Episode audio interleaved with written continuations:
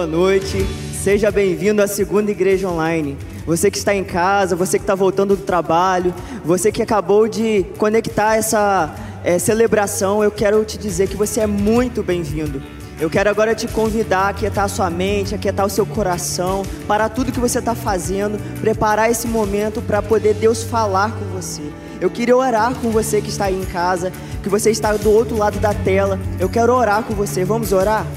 Senhor, eu quero pedir que o Senhor abençoe o meu irmão e a minha irmã que está do outro lado da tela agora, Deus, em nome de Jesus, que ele seja cheio do teu Espírito Santo agora, onde quer que ele esteja, Deus, em nome de Jesus, que ele receba a palavra desse culto, que ele possa celebrar e adorar junto conosco, Deus, em nome de Jesus. Eu quero pedir que o Senhor abençoe a casa desses irmãos, Deus. Eu quero pedir que o Senhor abençoe cada um que está assistindo esse culto agora, Deus, em nome de Jesus.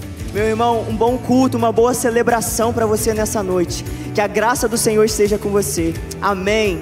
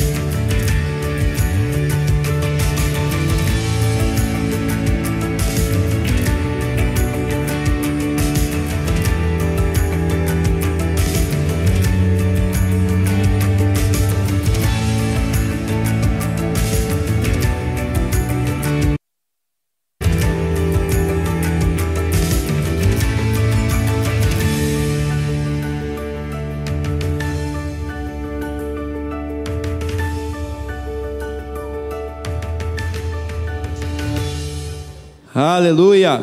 Boa noite, queridos. Boa noite, você que está aqui na segunda igreja presencial, você que está aí na segunda igreja online. Seja bem-vindo em nome de Jesus. Acabamos de participar de uma grande festa, mas a festa ainda não terminou. Deus ainda tem mais para derramar sobre minha vida, sobre sua vida. Hoje é uma noite muito especial, não só de podermos estar aqui cultuar ao Senhor ouvir a palavra do Senhor, mas também vamos ter um momento aqui que nós vamos apresentar alguns bebês, algumas crianças aqui para o Senhor.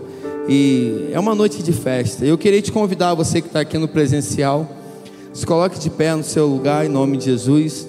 Você que está aí na sua casa, que você seja tocado também pela mesma presença que Deus vai ministrar aqui nesse lugar, vai ministrar aí na sua casa também, em nome de Jesus, amém? Senhor, nós entregamos, Pai, na autoridade do nome de Jesus, esse momento nas tuas mãos. Nós entregamos esse culto, o governo dele nas tuas mãos, Espírito Santo. O Senhor tem liberdade para agir nesse lugar. Que na autoridade do nome de Jesus, o Senhor venha nos surpreender mais uma vez nessa noite. Venha nos surpreender mesmo com a tua presença. Que seja realmente uma noite de cura, uma noite de libertação, uma noite de salvação, uma noite onde nós vamos ter a certeza que tivemos um encontro genuíno e transformador com a Sua pessoa, Deus. Toma nossas vidas nas Tuas mãos. Receba tudo o que vai ser feito aqui, Deus. As pregações, as orações, os louvores que vamos entoar aqui, Deus. É tudo para a honra e glória do Senhor, Deus. Nós entregamos esse momento nas Tuas mãos e confiamos no Senhor, Deus Confiamos que o Senhor pode fazer infinitamente mais daquilo que nós pedimos e até mesmo pensamos, Deus. É em Teu nome que nós oramos e agradecemos, no nome doce, precioso do nosso amigo, do amado da nossa alma, do nosso Senhor e Salvador, Jesus Cristo de Nazaré. Aleluia. Você pode aplaudir o Senhor bem forte? Aleluia. Fala mais forte a Ele você possa celebrar ao Senhor nessa noite. Você é livre para celebrar o Rei dos Reis, o Senhor dos Senhores. Aleluia.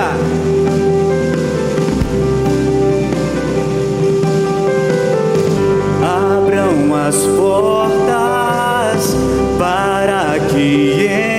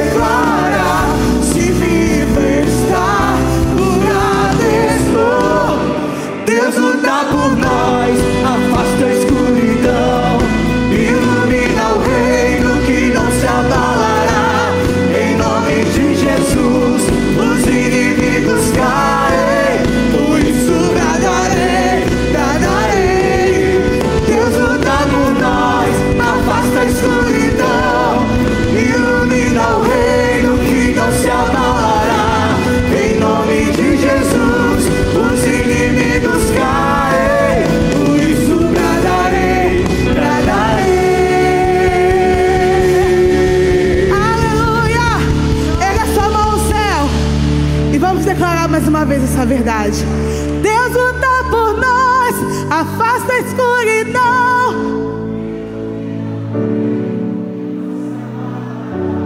E em nome de Jesus, os inimigos. Por isso bradarei,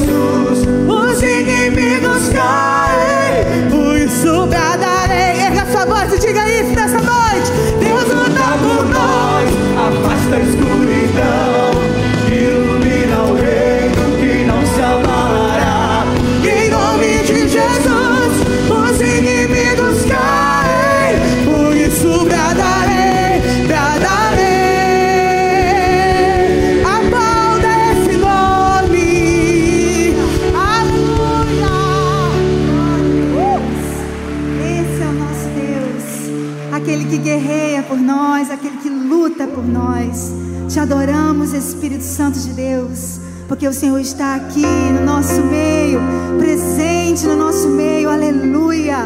A quem tenho eu no céu além de ti, e na terra não há ninguém que eu queira mais além de ti, Jesus. O meu coração, a minha carne pode fraquejar, mas o Senhor é a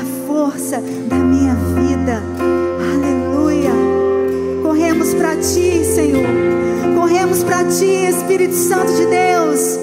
O que seria de nós sem o Senhor? O que seria de nós sem o Senhor, Espírito Santo? Aleluia. Eu corro para te encontrar. Cheguei até aqui, anseio me entregar. A tua presença preenche meu vazio, preenche o meu vazio. Renova os meus dias.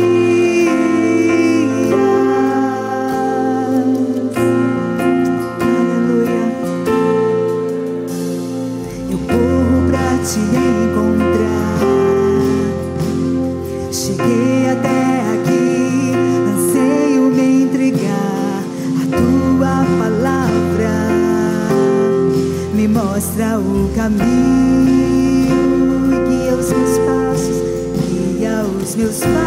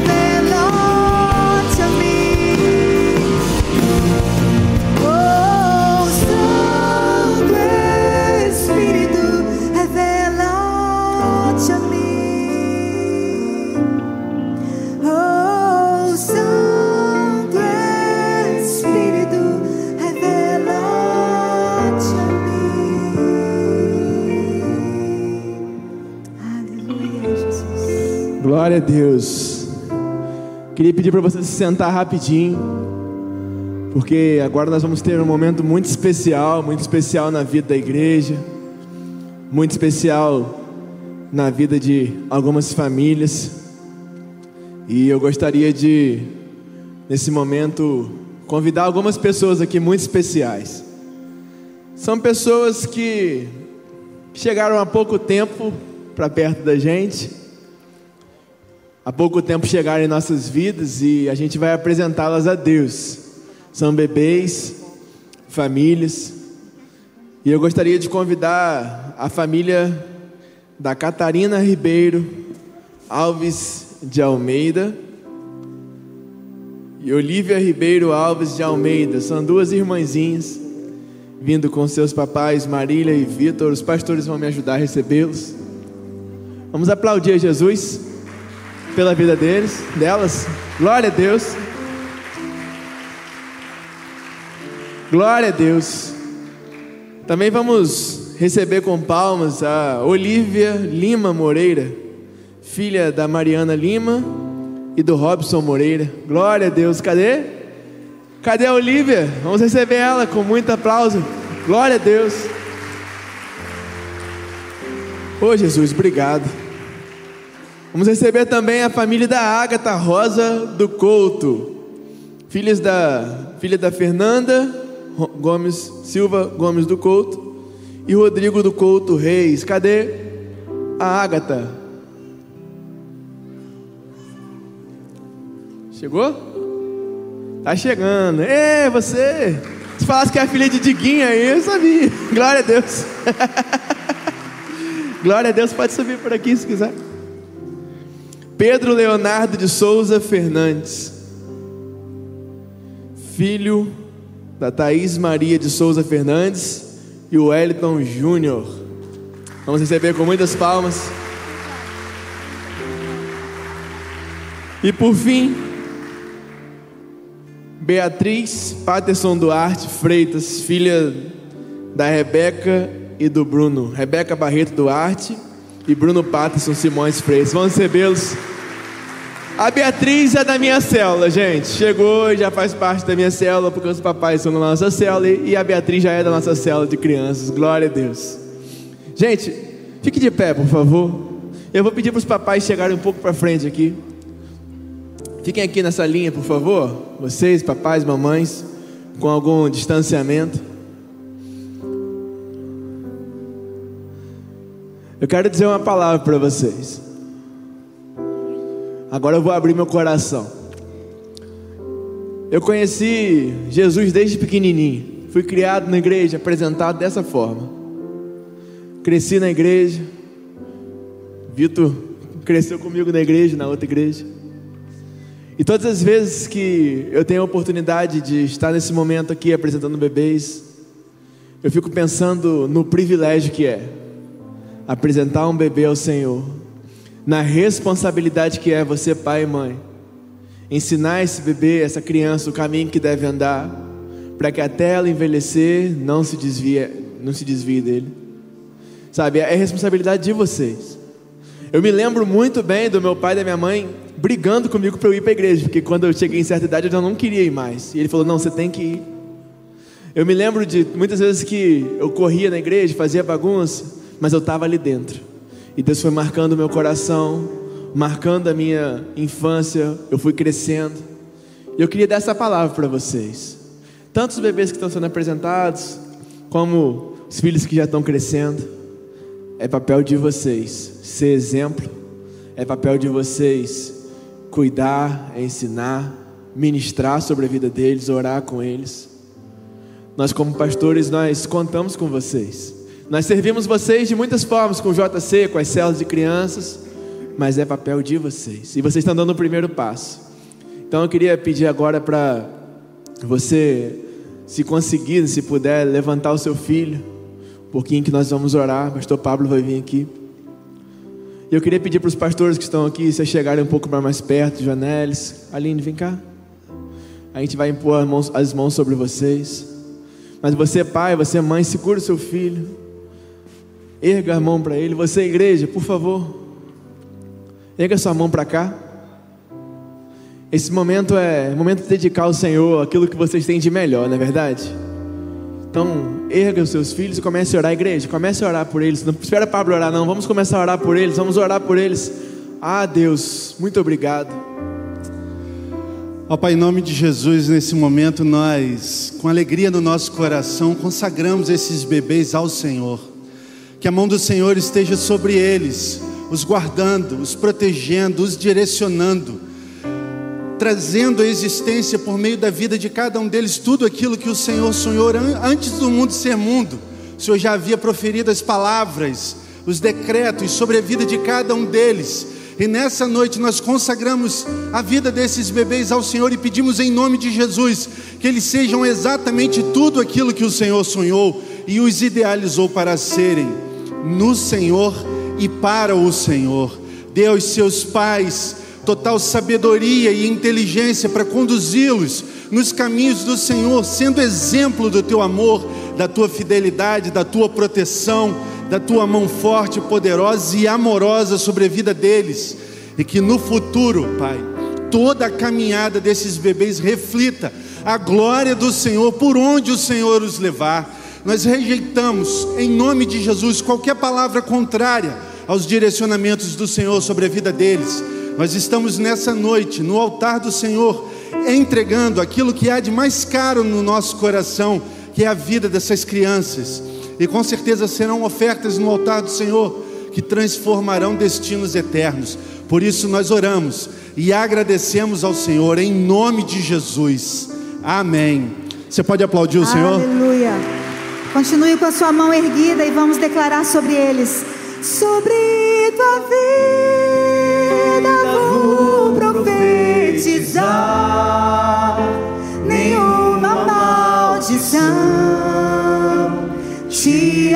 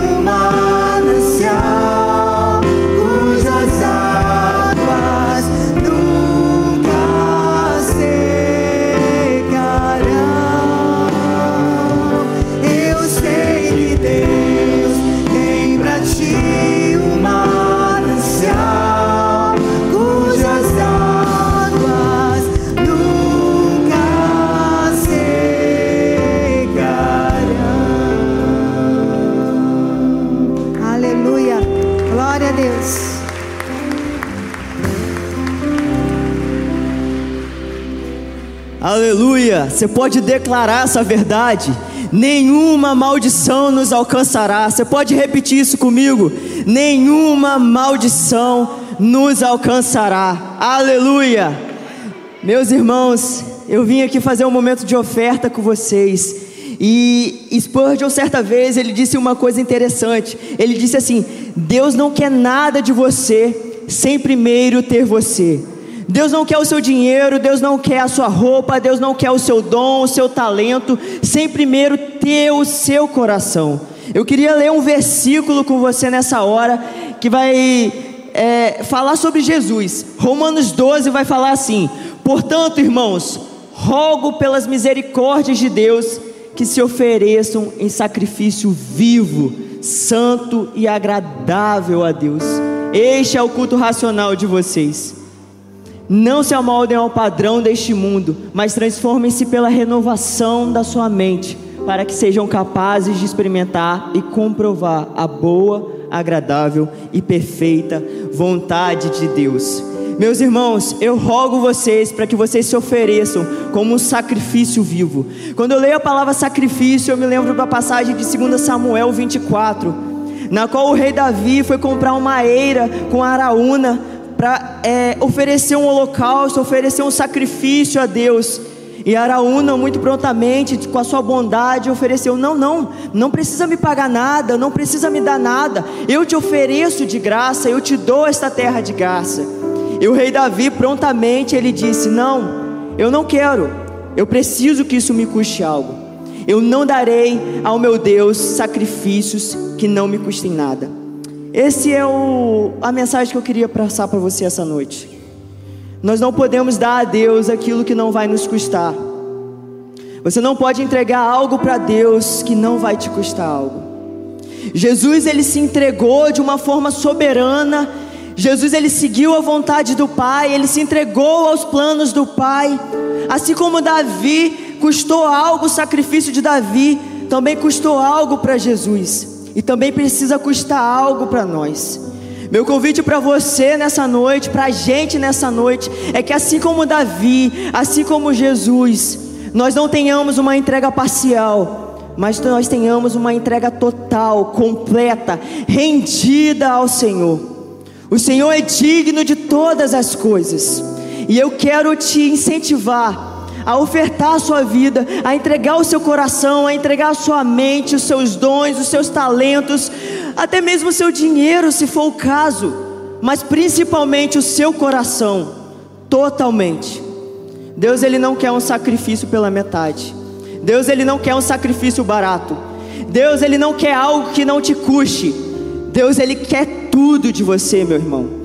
E nós precisamos entregar tudo a Ele. Nós precisamos entregar todo o nosso coração.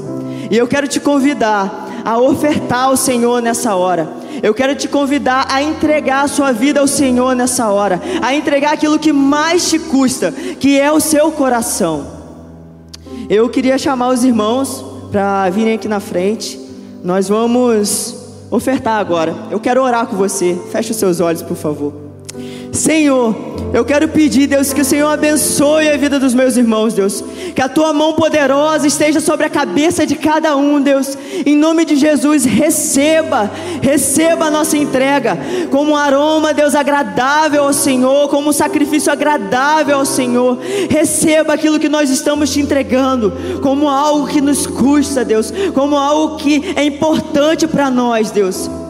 Receba isso, Deus. E por favor, Deus, nós amamos o Senhor, Pai. Nós amamos o Senhor, o Senhor é digno de todas as coisas, e nós rendemos o nosso coração ao Senhor, e tudo que nós podemos te dar, Deus, em nome de Jesus, amém. Amém. Fique pé do seu lugar, vamos continuar profetizando, não só pelas crianças e as famílias, mas uns pelos outros.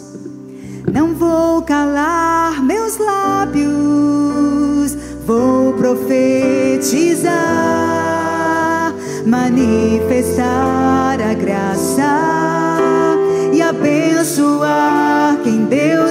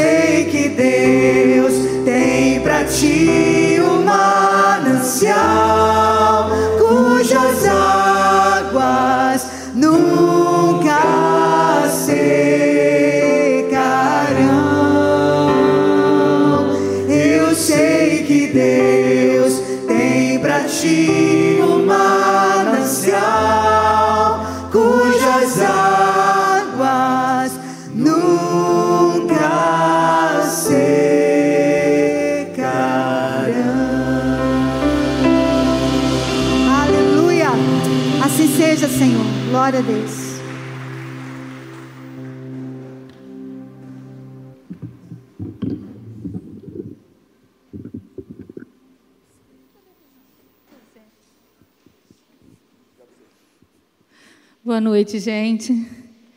Boa noite para você que está aí online. Essa quinta-feira está de verdade muito especial.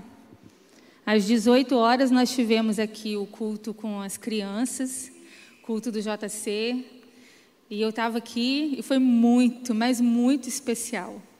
Quem estava aqui, quem assistiu online, pôde perceber o quanto maravilhoso foi.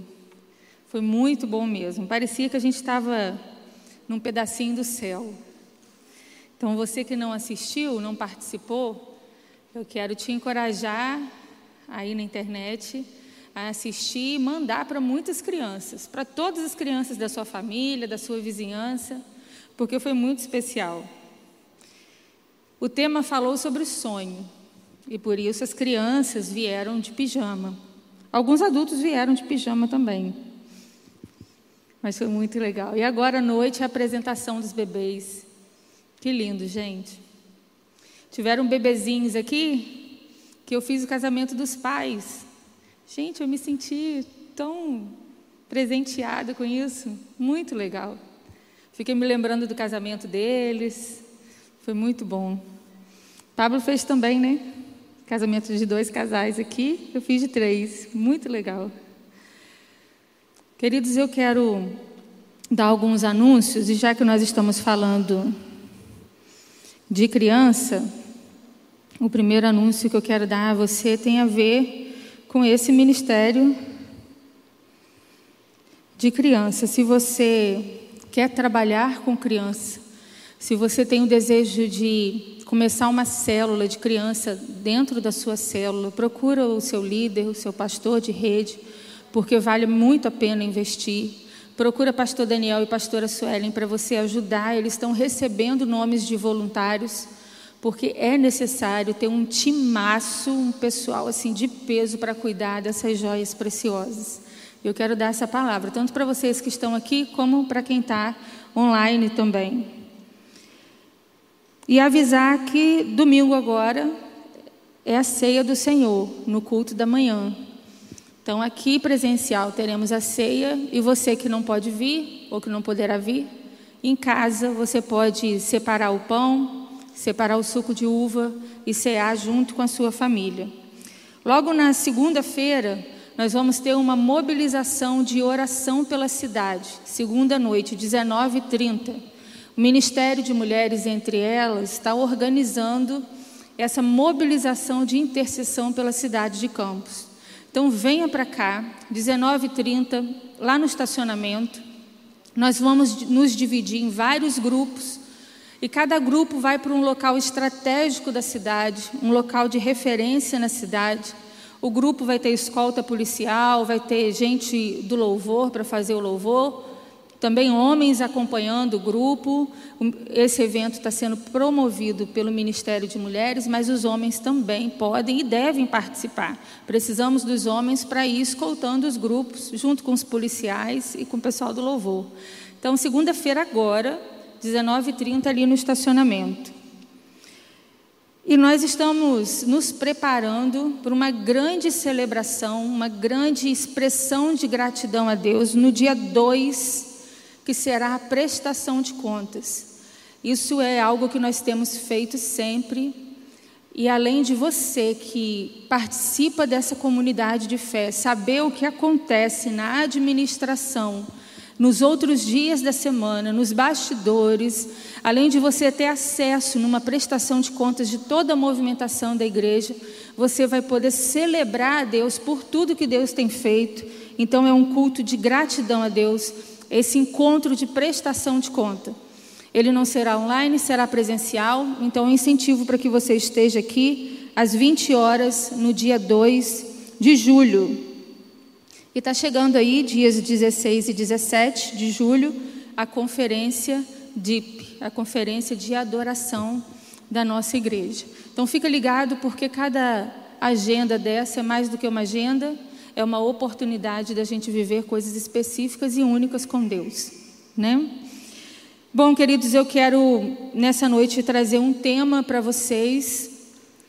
E esse tema é em nome de quem? Em nome de quem? Quero ler com vocês o Evangelho de João, capítulo 14, versos de 12 a 14. Diz assim: Digo-lhes a verdade. Aquele que crê em mim fará também as obras que tenho realizado. Fará coisas ainda maiores do que estas, porque eu estou indo para o Pai. E eu farei o que vocês pedirem em meu nome para que o Pai seja glorificado no Filho. O que vocês pedirem em meu nome, eu farei. Nós aprendemos isso já. O que vocês pedirem em meu nome, eu farei. Jesus dizendo isso. O que vocês pedirem em meu nome, eu farei. Nós sabemos tão bem disso que a expressão em nome de Jesus se tornou já uma expressão popular. Nós falamos em nome de Jesus sem nem perceber. Ah, em nome de Jesus. Em nome de Jesus isso vai dar certo. Eu acho que a expressão em nome de Jesus, que a gente fala tanto, às vezes sem nem perceber a gente solta em nome de Jesus, só perde para o ah, meu Deus.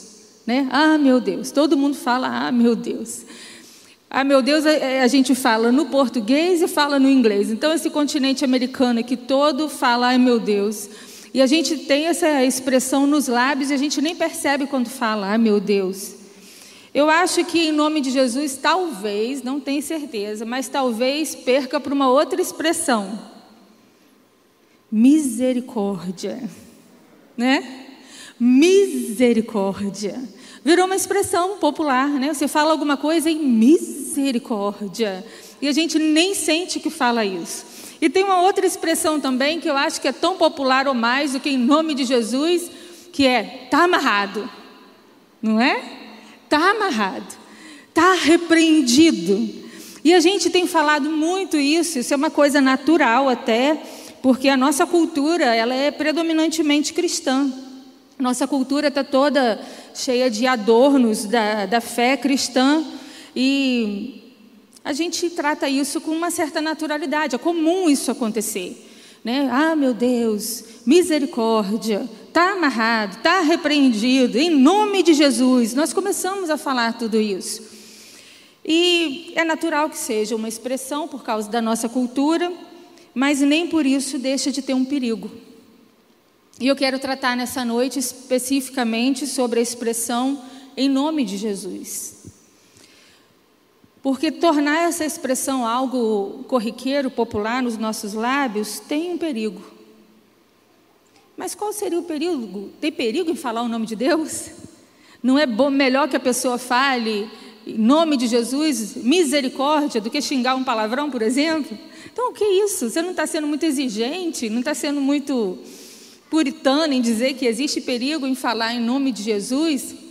Sim, existem alguns perigos da gente tornar essa expressão algo corriqueiro na nossa vida. E quais são os perigos? Quais seriam os perigos que falar sempre essa expressão em nome de Jesus pode trazer para nós? Os perigos são muitos. Essa questão do nome de Jesus é uma questão muito ampla, assim como os perigos de tornar isso banal é uma coisa muito ampla, não tem como a gente esgotar esse assunto mas eu quero destacar algumas coisas. Eu quero chamar a sua atenção para três perigos muito gritantes na, no uso dessa expressão de uma forma sem nem pensar. Os perigos são, dentre tantos, a banalização, por exemplo. Nós corremos o risco de banalizar essa, essa questão usando essa expressão em nome de Jesus. A gente corre o risco de perder o sentido original do que é em nome de Jesus e tornar isso algo banal.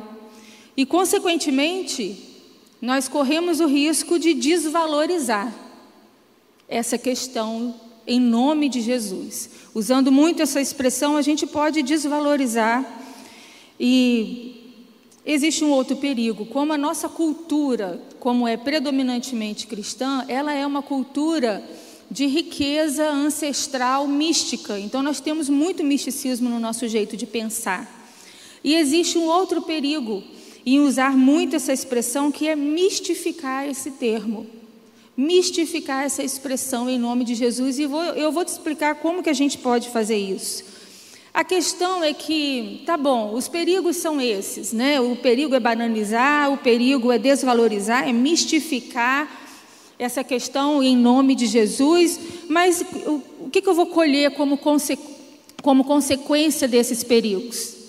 Cometendo essas coisas, o que, que eu vou colher? Será que isso realmente é uma coisa perigosa para a qual a gente precisa dar atenção, pensar sobre isso, ou até mesmo gastar o tempo de um culto, de uma celebração falando sobre isso? Sim, a questão é bem grave. A gente, não, a gente deve não só gastar tempo aqui falando sobre isso, como gastar tempo refletindo e orando sobre isso.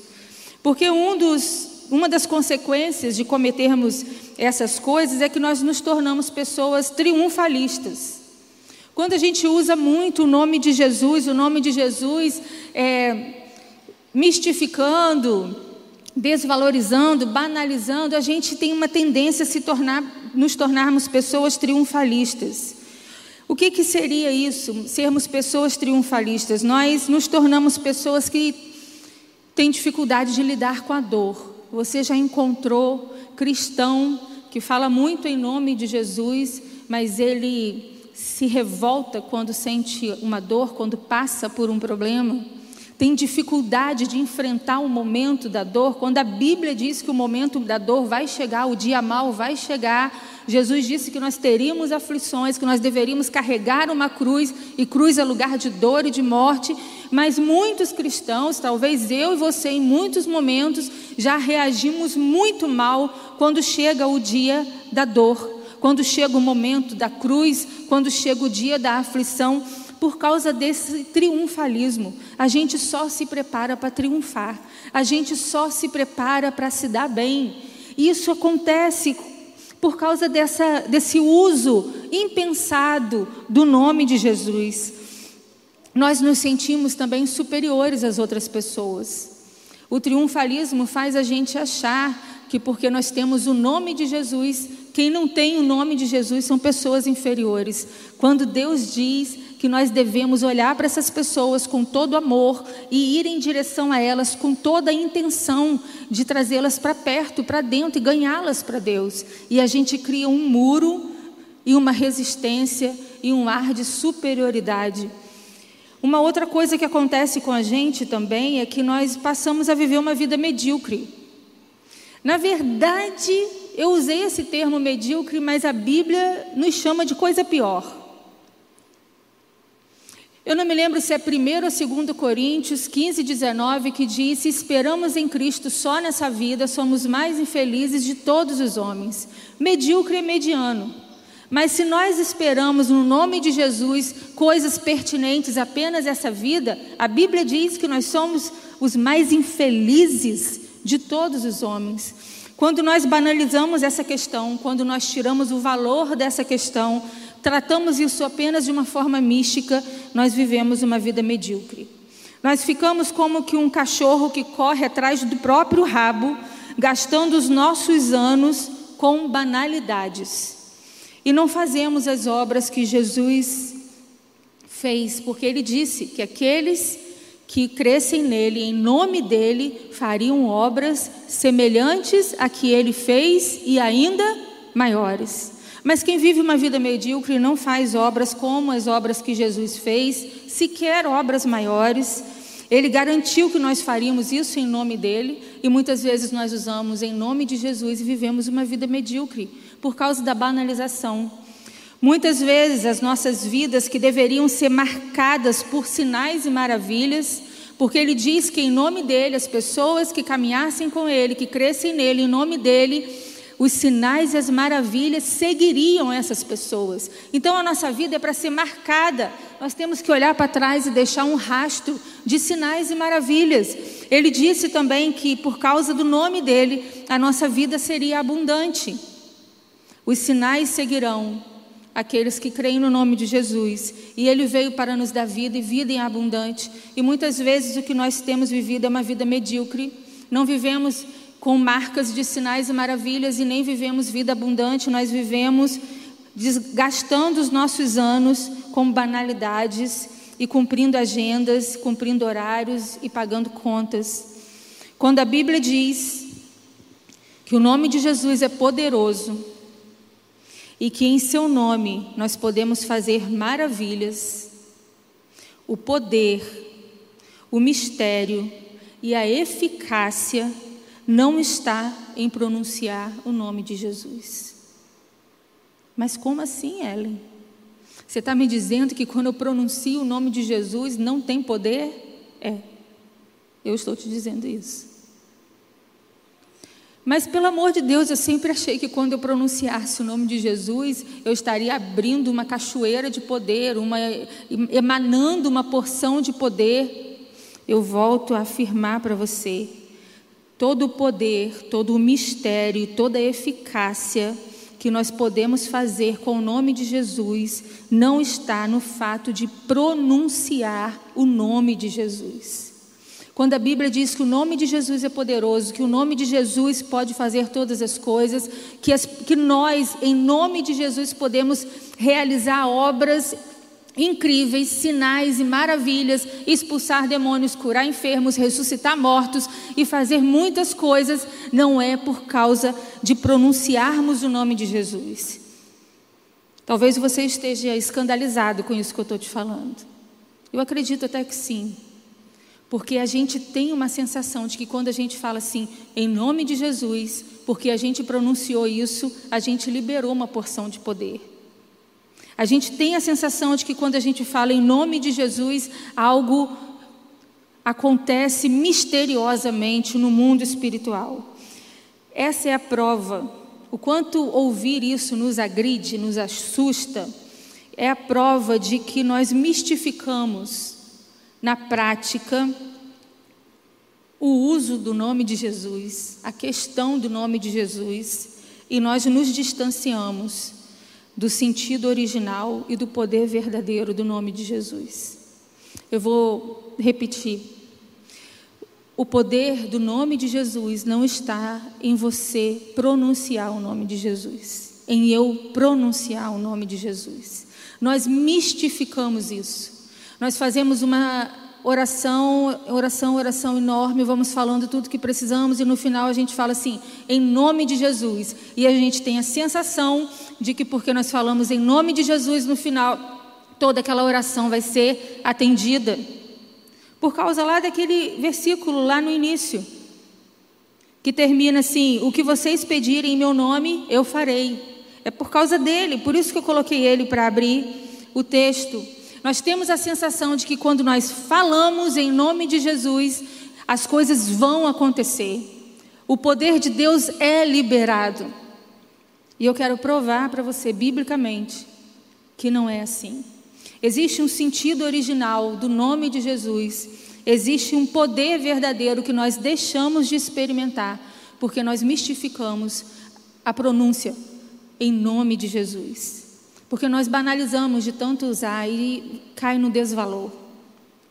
A Bíblia diz em Atos dos Apóstolos, capítulo 19, versos de 13 a 17, diz assim: Alguns judeus que andavam expulsando espíritos malignos tentaram invocar o nome do Senhor Jesus sobre os endemoniados, dizendo: Em nome de Jesus, a quem Paulo prega, eu lhes ordeno que saiam. Os que estavam fazendo isso eram os sete filhos de Seva, um dos chefes dos sacerdotes dos judeus. Um dia, o espírito maligno lhes respondeu: Jesus eu conheço, Paulo eu sei quem é, mas vocês quem são? Então, o endemoniado saltou sobre eles e os dominou, espancando-os com tanta violência que eles fugiram da casa nus e feridos. Quando isso se tornou conhecido de todos os judeus e os gregos que viviam em Éfeso, todos eles foram tomados de temor e o nome do Senhor Jesus era engrandecido. Quando Paulo chegou em Éfeso, ele começou a ensinar na sinagoga. Só que os judeus não gostaram do ensinamento. E ele teve que sair da sinagoga e ele passou a ensinar numa escola. E ele pregava na escola porque dentro da sinagoga ele não era aceito. E cada dia vinha mais gente naquela escola, não só de Éfeso, como de cidades vizinhas.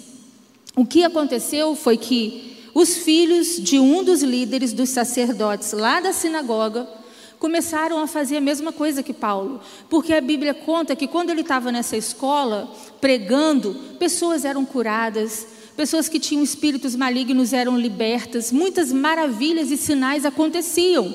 E Paulo fazia isso em nome de quem, gente? Em nome de Jesus. Então os filhos dos sacerdotes, lá do líder dos sacerdotes, falou assim: "Como que ele faz isso?"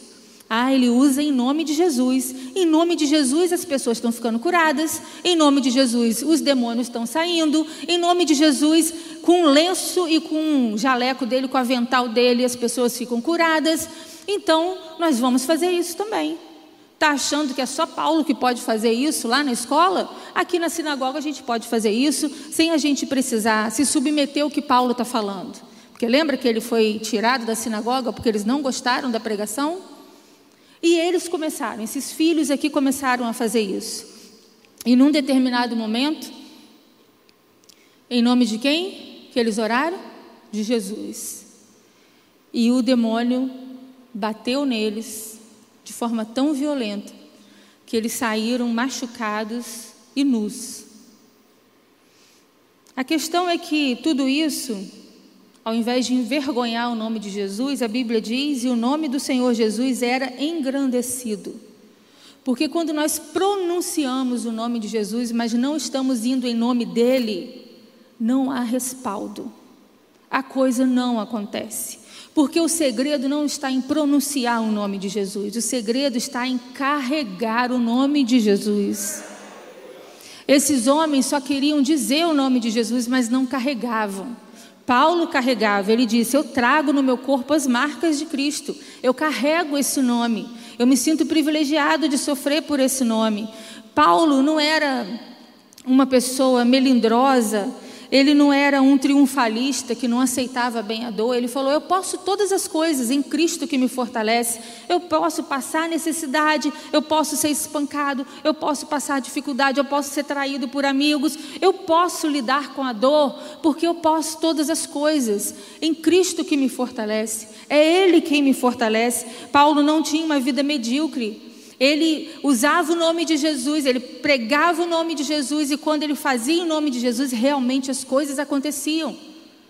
Não era medíocre o que ele vivia, porque ele não vivia pelos seus próprios interesses, ele vivia pelo propósito de Deus sobre a vida dele. A questão é, como eu disse no início, em nome de quem?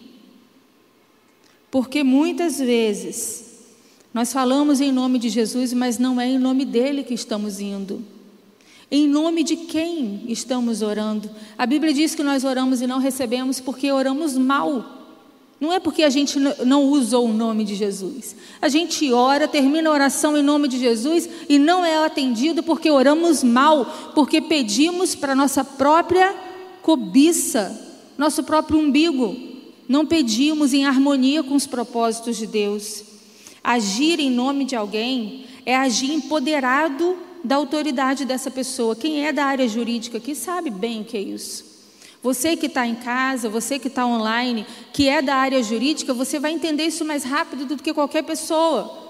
Porque agir com uma procuração, agir em nome de alguém, você está sendo empoderado por essa pessoa com a autoridade de agir em nome dela. E foi isso que Jesus fez conosco. Eis que eu vos dei autoridade para pisar serpentes e escorpiões e sobre todo o poder do maligno, e nada vos causará dano. Ele nos deu autoridade de usar o nome dele. Ele nos empoderou com isso. Agir em nome de alguém é representar o desejo da pessoa. É fazer aquilo que a pessoa faria se estivesse ali. E aqui está a grande questão. Quem tem uma procuração legal, recebe essa procuração legal para fazer o que o outro lhe enviou para fazer, na certeza de que ele vai realizar aquilo que, em nome dele, aquilo que ele realizaria se estivesse ali. É como um herdeiro que trata dos negócios do pai, como alguém enviado, um embaixador de alguma nação, é como um mensageiro. Eu, eu tenho um exemplo simples para falar com vocês, coisa doméstica do dia a dia. Se você chegar lá em casa, e quem anda comigo de pertinho sabe bem disso, se você chegar lá em casa e falar para qualquer pessoa lá de casa, Pablo, Ana Clara, João, qualquer pessoa lá de casa, olha, eu vim aqui em nome de Ellen, Ellen me mandou aqui para jogar todas as meias dela fora. Você não vai receber crédito nenhum, porque eu amo as minhas meias. Uma das coisas que eu mais gosto na vida é de meia. E eu tenho um ciúme de meia. E eu adoro as meias. Se você chegar lá em meu nome e falar com Pablo ou com as crianças, ó, oh, eu vim aqui, sua mãe me mandou aqui, e eu vim aqui para jogar as meias dela fora, eles não vão deixar você entrar. Eles não vão te obedecer. Você não vai chegar perto da minha gaveta de meia. Se eu chegar lá em casa, alguém chegar lá em casa e falar assim, ó, oh, Pablo me mandou aqui, porque a gente vai pegar a cadeira dele do papai e nós vamos jogar fora. Mas você vai ser tocado de lá, porque a gente sabe que é o que ele mais ama dentro da casa é a cadeira do papai dele. Se alguém chegar lá em casa e falar assim, ó, João me mandou vir aqui para dar o computador dele. ah, meu filho, sem chance. Pode usar o nome de João, mas eu sei que João jamais enviaria alguém para mexer no computador dele, nem me encostar o dedo. Ana Clara tem no quarto dela um monte de bandeira de vários países. E, e ela é apaixonada pelas bandeiras. Se alguém chegasse lá em casa e falasse assim, ó oh, Ellen, Ana Clara está lá na igreja e falou para eu vir aqui, eu estou aqui em nome dela, mandou jogar as bandeiras todas fora. Eu não vou atender, porque eu conheço a Ana Clara. Eu sei o que é importante para ela. Eu sei como ela agiria. Quando a gente age em nome de alguém, nós devemos fazer o que essa pessoa faria no nosso lugar. Achou esse exemplo da casa uma coisa meio bobinha? Achou esse exemplo de meia, cadeira, computador e bandeira uma coisa bobinha? Então eu vou te dar outros exemplos. Imagina que alguém chegue e diga assim: Olha, em nome de Deus, Deus me mandou tirar o dinheiro do pão dos pobres para construir um prédio todo coberto de ouro. Você acreditaria nisso? Se alguém dissesse assim: Olha, Deus mandou queimar pessoas vivas, fazer fogueira e queimar pessoas vivas. Você acreditaria nisso? Deus mandou fazer guerra para conquistar mais poder, para o rei ter mais poder, para ter mais terra, e Deus mandou fazer uma guerra terrível. Deus mandou os católicos matar todos os protestantes. Você acreditaria nisso? Olha, Deus me mandou aqui e com a ordem de que todos os católicos matassem o máximo de protestantes que puderem. Isso cabe? Deus mandou os protestantes matarem os católicos. Porque não foi só católico que matou protestante na história, não. Protestante também tinha os grupos loucos que também matavam os católicos. Isso a gente quase não fala, né? Deus mandou obrigar os nativos a se converterem a Ele. E se não se converter a Ele, tem que bater, tirar comida, mandar embora ou até matar. Deus mandou que os índios, os negros, os escravos se convertam a Ele. É uma obrigação. Você imagina Deus fazendo isso? O Deus que criou o livre-arbítrio? Deus mandou matar os judeus e os ciganos. Você imagina Deus fazendo alguma dessas coisas? Mas eu quero te dizer que de verdade tudo isso aconteceu. As cruzadas aconteceram, a igreja arrancando dinheiro dos pobres que não tinham dinheiro para comprar pão, para colocar ouro dentro dos prédios. Aconteceram guerras em nome de Deus. Os reis se levantaram, em nome de Deus eu vou guerrear contra o país tal, e em nome de Deus eu vou ganhar, em nome de Deus eu vou ter mais terra, em nome de Deus eu vou ter mais poder. Os católicos se levantaram em nome de Deus num tempo para matar os protestantes. Depois, os protestantes, quando ficaram amiguinhos dos governadores, passaram a matar os católicos. É, em nome de Deus. Em nome de Deus, nos campos do Holocausto, no final do dia, depois de queimar judeu o dia inteiro, eles faziam culto. Em nome de Deus. Não é um absurdo? Tudo isso é um absurdo, mas foi gente como eu e você que fez esse tipo de coisa. Mateus 7, de 22 a 23, diz assim: Muitos me dirão naquele dia: Senhor, Senhor, não profetizamos nós em teu nome? Em teu nome não expulsamos demônios e não realizamos muitos milagres? Em teu nome, usamos o teu nome. Então eu lhes direi claramente: nunca os conheci, afastem-se de mim, vocês que praticam o mal. O que é importante saber é que isso não ficou para trás na história. Não são coisas das quais a gente se lamenta, ah, a história, os cristãos fizeram isso. Não é algo que ficou distante de nós. Hoje, nós também podemos fazer coisas em nome de Jesus que o Senhor Jesus repudia, que ele jamais enviaria para que nós fizéssemos em nome dele, e nós ainda temos a expectativa de que, porque estamos proferindo o nome de Jesus, as coisas vão acontecer. Hoje, em nome de Jesus, nós oramos para que os nossos filhos, que são novos, cresçam e fiquem ricos, em detrimento de realizar o propósito de Deus. O que, que eu estou dizendo? Ao invés da gente orar em nome de Jesus para que os nossos filhos realizem os projetos de Deus, nós oramos em nome de Jesus para que todas as portas se abram e eles sejam pessoas muito prósperas financeiramente. Deus pediu? Em nome de Deus, nós oramos e pedimos que o nosso partido político ganhe a eleição, em detrimento de saber qual é a vontade de Deus. Queremos que o nosso partido ganhe a eleição. Nós oramos para sermos bem-sucedidos, em detrimento a outras pessoas, em casos na justiça, com relação à saúde, com relação a finanças. Porque muitas vezes o que nós pedimos de benefício para nós vai prejudicar alguém, e pedimos isso em nome de Jesus. Hoje nós oramos em nome de Jesus diariamente, mas mesmo assim tratamos os funcionários sem dignidade. As pessoas que trabalham para nós são pessoas que não têm dignidade de trabalho, de vida. Nós oramos diariamente em nome de Jesus e roubamos o patrão, aceitamos acordos desonestos, que Jesus jamais compactaria com isso. Desejamos a mulher que é casada, eu já passei algumas vezes, não foi uma vez, não. Algumas vezes eu já passei pela experiência trágica de uma mulher chegar para mim e me pedir oração e dizer que está orando e jejuando pelo coração de um homem casado. Nós fazemos esse tipo de coisa. Em nome de Jesus, nós sentimos ódio das pessoas porque elas são de outro partido político. E oramos em nome de Jesus com o coração cheio de ódio, desejando mal para o outro, porque o partido dele é diferente e você sentiu raiva dele quando ele expressou isso nas redes sociais. Em nome de Jesus, nós nos sentimos superiores e melhores do que outras pessoas.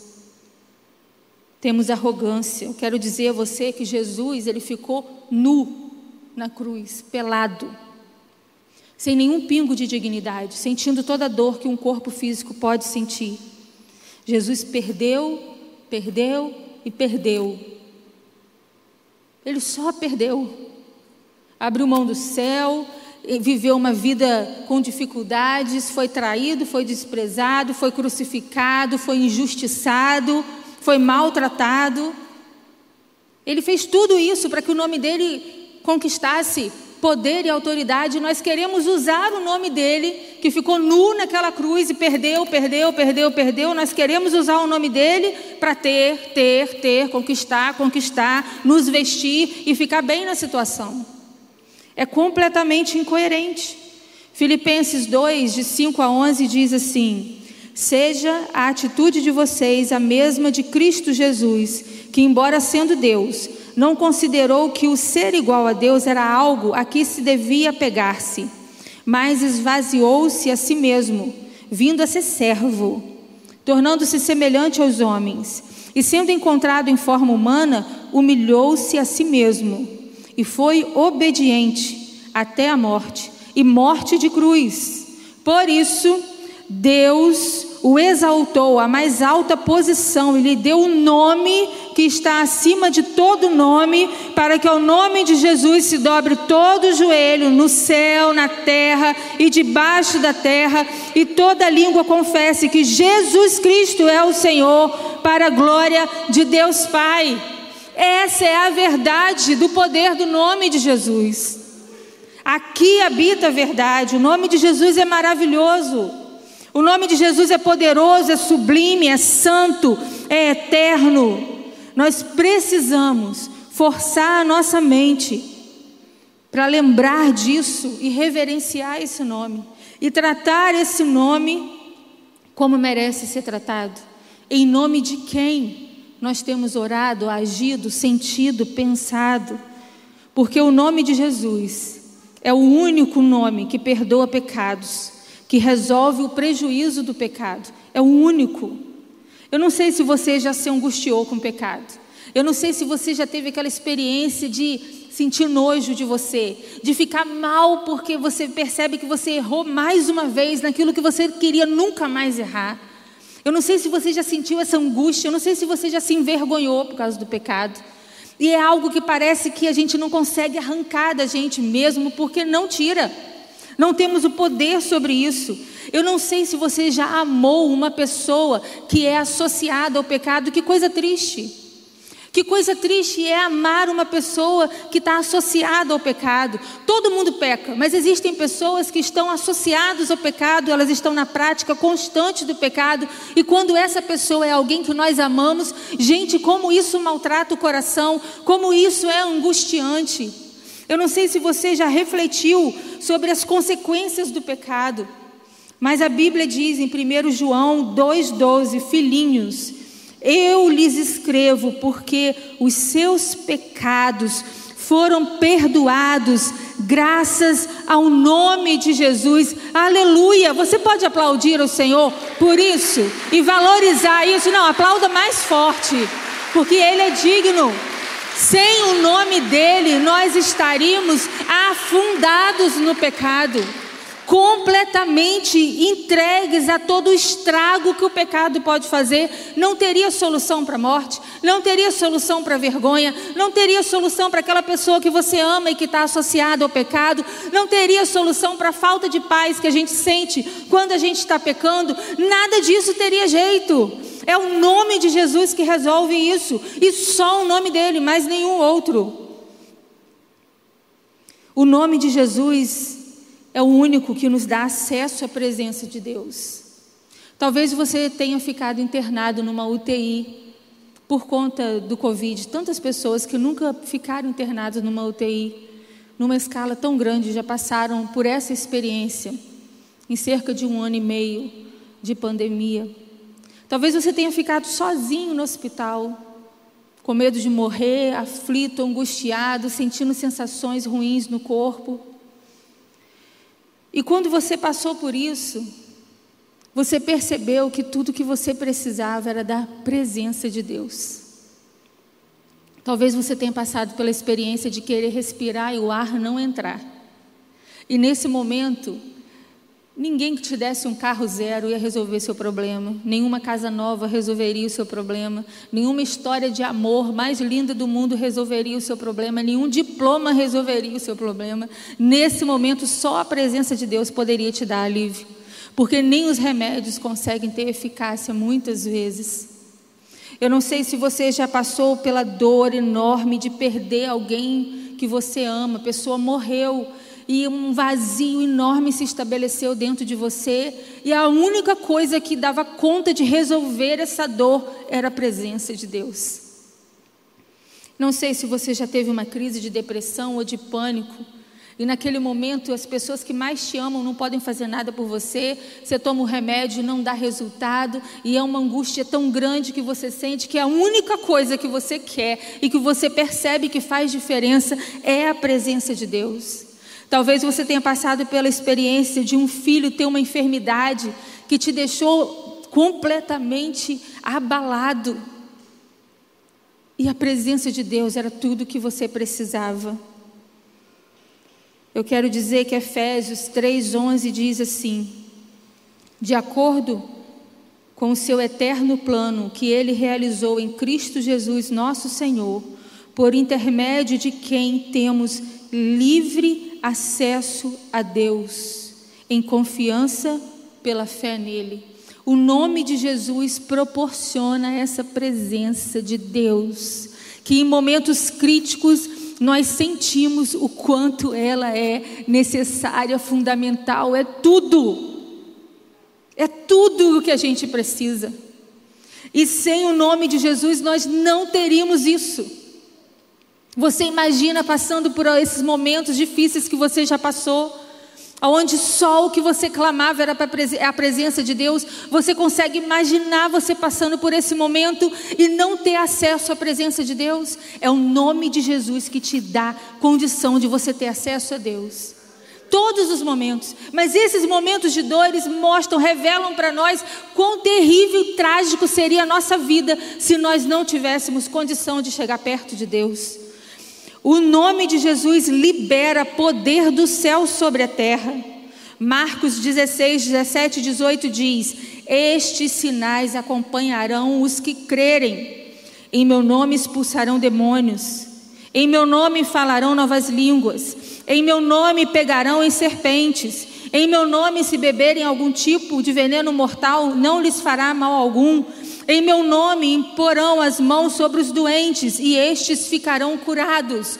Poder de Deus sobre a terra. Eu quero dizer a você que agora, nesse exato momento, por causa do nome de Jesus, existem pessoas que estão sendo assassinadas porque não estão negando o nome de Jesus. Estão morrendo por causa do nome de Jesus.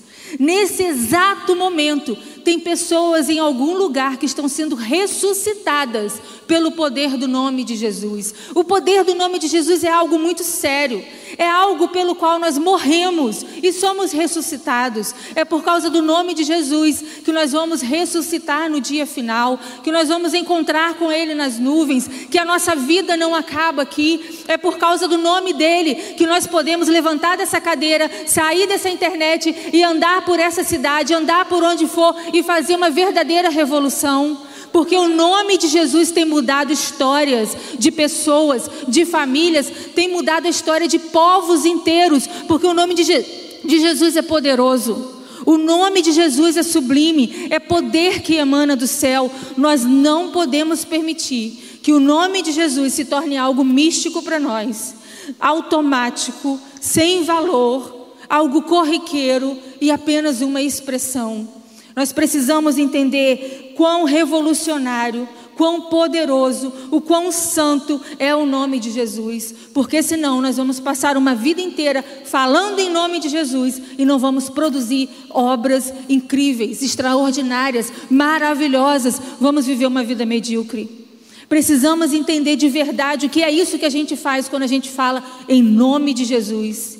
O que isso aciona, o preço que isso custou, porque existem muitas pessoas que vão ser curadas por causa do seu comprometimento com o nome de Jesus. Porque você não vai só abrir a boca e falar, você vai carregar esse nome. Homens, mulheres, crianças que carregam esse nome, andam por aí fazendo uma revolução, mudando o mundo. A história da humanidade tem sido mudada há mais de dois mil anos através de pessoas simples, homens, crianças, mulheres, pessoas simples que usam o nome de Jesus, proferem o nome de Jesus com comprometimento de vida. E isso é tremendo é detonador com o poder das trevas, revela o poder do céu. É diante disso que nós estamos. Quando nós compreendemos isso, nós nos tornamos fortes. Nós suportamos as coisas, nós nos tornamos corajosos, nós realizamos obras maiores, obras que permanecem. Não são coisas que podem ser destruídas, enferrujadas ou roubadas. Nós somos mais realizados. Nós temos paz e contentamento na alma.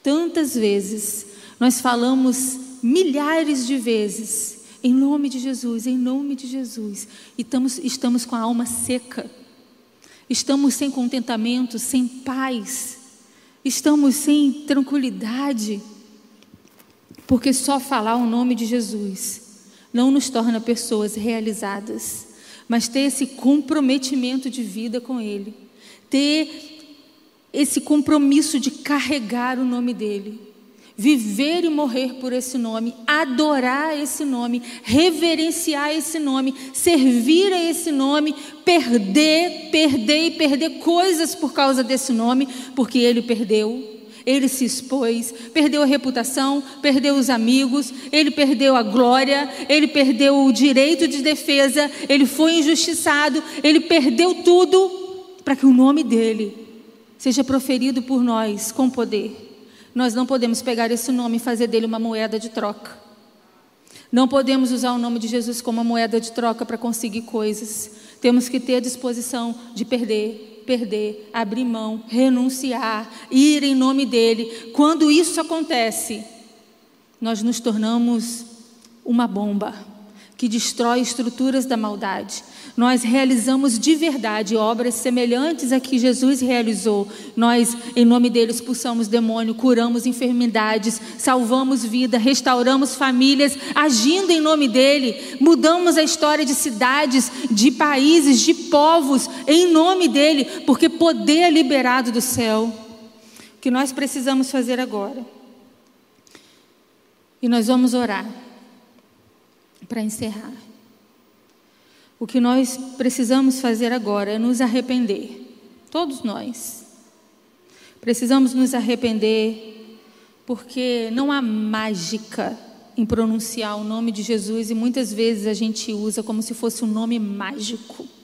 A verdade é essa. Não há uma mágica em pronunciar o nome de Jesus. Mas quando alguém carrega esse nome em reverência, adoração, devoção, santidade, amor e paixão. A pessoa que carrega esse nome transforma o mundo, porque libera o poder do céu na terra. Nós precisamos nos arrepender por banalizar a questão do nome de Jesus, por usar isso para os nossos próprios interesses corrompidos interesses corrompidos, porque tem muitos interesses nossos que são interesses que Jesus tem. Se você tem o interesse de salvar o seu casamento, Jesus também tem. Então pode orar em nome de Jesus. Se o que você tem interesse é algo que está dentro do projeto de Deus, isso mesmo. Ore em nome de Jesus, porque você está junto com Ele no mesmo interesse. Mas nós usamos o nome de Jesus para os nossos interesses pecaminosos, egoístas. Não somos um rei que, em nome de Deus, mandamos exércitos para morrerem no campo de batalha, ou que matam judeus e depois ficam cantando hino. Não somos essas pessoas, mas fazemos coisas terríveis. Em nome de Jesus, nós cancelamos pessoas. Não é isso que fala agora? Cancelar fulano? Em nome de Jesus, a gente cancela pessoas, humilha outras, ignora enriquece, alimenta o ego, a vaidade, faz facção, disputa, inimizade, alimenta orgulho. A gente faz isso usando o nome de Jesus. Então é hora da gente se arrepender. É hora da gente se arrepender por banalizar e, pra, e por usar o nome de Jesus para interesses que são corrompidos. E nós vamos orar agora por isso. Queria convidar você que está online, você que está aqui, para fazer a sua oração. Fazer a sua oração se arrependendo. É claro que eu já fiz a minha, senão eu não teria coragem de subir aqui. E por isso eu vou interceder por você agora. Começa a fazer a sua oração aí. Feche os seus olhos. Esse é o seu momento aí com Deus. Um momento de arrependimento. No início eras a palavra, um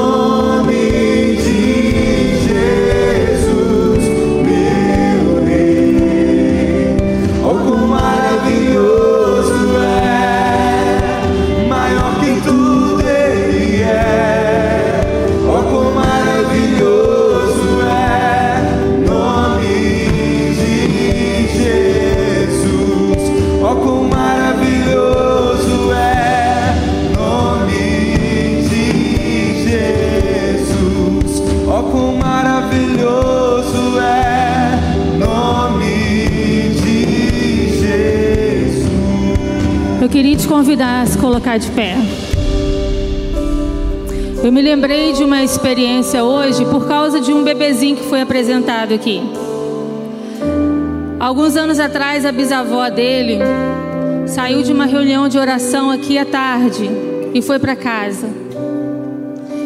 E quando ela estava em casa, uma vizinha entrou em trabalho de parto. E não deu, chamaram o bombeiro, a ambulância, mas a criança nasceu antes que chegasse a ambulância. E quando a criança nasceu, a, a irmã ajudou a fazer o parto. Quando a criança nasceu, a criança não chorava. E foi passando o tempo e a criança não chorava. E nenhuma manobra que foi feita ali fazia a criança chorar. Então, aquela irmã percebeu que aquela criança estava correndo risco de vida. E ela pegou aquela criança e levantou a criança pelos pés. Depois de já ter tentado tudo, ela gritou: Desperta em nome de Jesus. E a criança começou a chorar. Pode aplaudir mesmo, porque esse é o poder que há no nome de Jesus de verdade. E quando ela gritou com autoridade, em nome de Jesus, a criança entrou o ar e começou a chorar. Depois de ter feito tantas coisas e a criança não tinha chorado. A verdade é que quando nós nos alinhamos com o sentido original, a razão, o valor, o poder do nome de Jesus, nós nos tornamos agentes desse nome e nós realizamos milagres. Então eu quero convidar você que se arrependeu, que pediu perdão, a sair agora do lugar de culpa, porque não é isso que Deus quer, e você se colocar agora diante de Deus nessa canção, para que você receba dele autoridade para que você receba dele unção, porque ele já autorizou que você vá em nome dele. E você vai em nome dele não para fazer coisinhas pequenas, mas para revolucionar a vida de famílias, para revolucionar, para que pessoas sejam curadas, pessoas sejam libertas, para que as coisas sobrenaturais aconteçam, para que você deixe para trás de você um rastro de sinais, maravilhas, prodígios realizados em nome dele. Então levanta suas mãos agora, canta o poder desse nome com valor, com consciência, com comprometimento. Do tipo eu morro por esse nome. E porque eu morro por esse nome eu vou trazer vida, eu vou trazer vida, eu vou trazer livramento e sim para as pessoas com esse nome.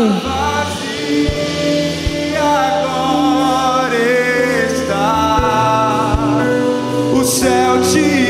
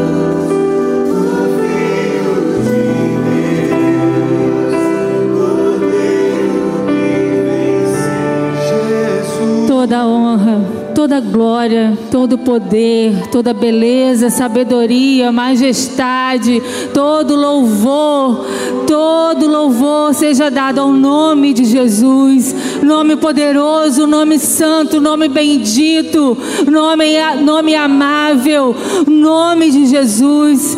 Nós reconhecemos o poder desse nome, nós reverenciamos esse nome, nós declaramos que entregamos a nossa vida por amor a esse nome. Por causa desse nome nós temos a vida eterna, por causa desse nome nós temos esperança, por causa desse nome nós cremos que mortos ressuscitam, por causa desse nome nós recebemos livramentos, livramentos de morte, por causa desse nome pessoas são curadas de enfermidades, por causa desse nome famílias são restauradas, vidas são transformadas, povos e nações são transformados. Esse nome é maravilhoso, ele é lindo, ele é poderoso, é o nome mais lindo, mais sublime, mais adorado. É o único nome, o único nome, o nome de Jesus. É o único nome, é o único nome,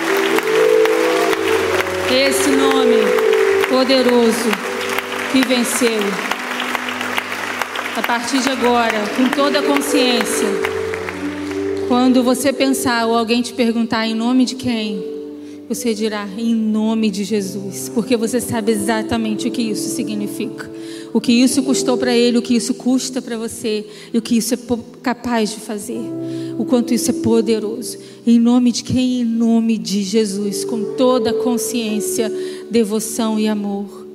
Meus queridos, só mais um anúncio. Eu quero avisar que o JC não vai acontecer nesse domingo agora, na parte da manhã, por causa da ceia. Então, como vamos ter ceia aqui, não teremos o JC lá. Ok? Você que está aí online, vocês aqui, vamos ajudar a anunciar isso também nas células, que nesse domingo pela manhã, na ceia, as crianças ficam com os pais ou você deixa em casa e aí você vai administrar da melhor maneira. Tá bom? Então, que Deus abençoe muito a sua vida, boa semana. E vamos juntos fazer essa cidade mudar em nome de Jesus. Vai na paz do Senhor.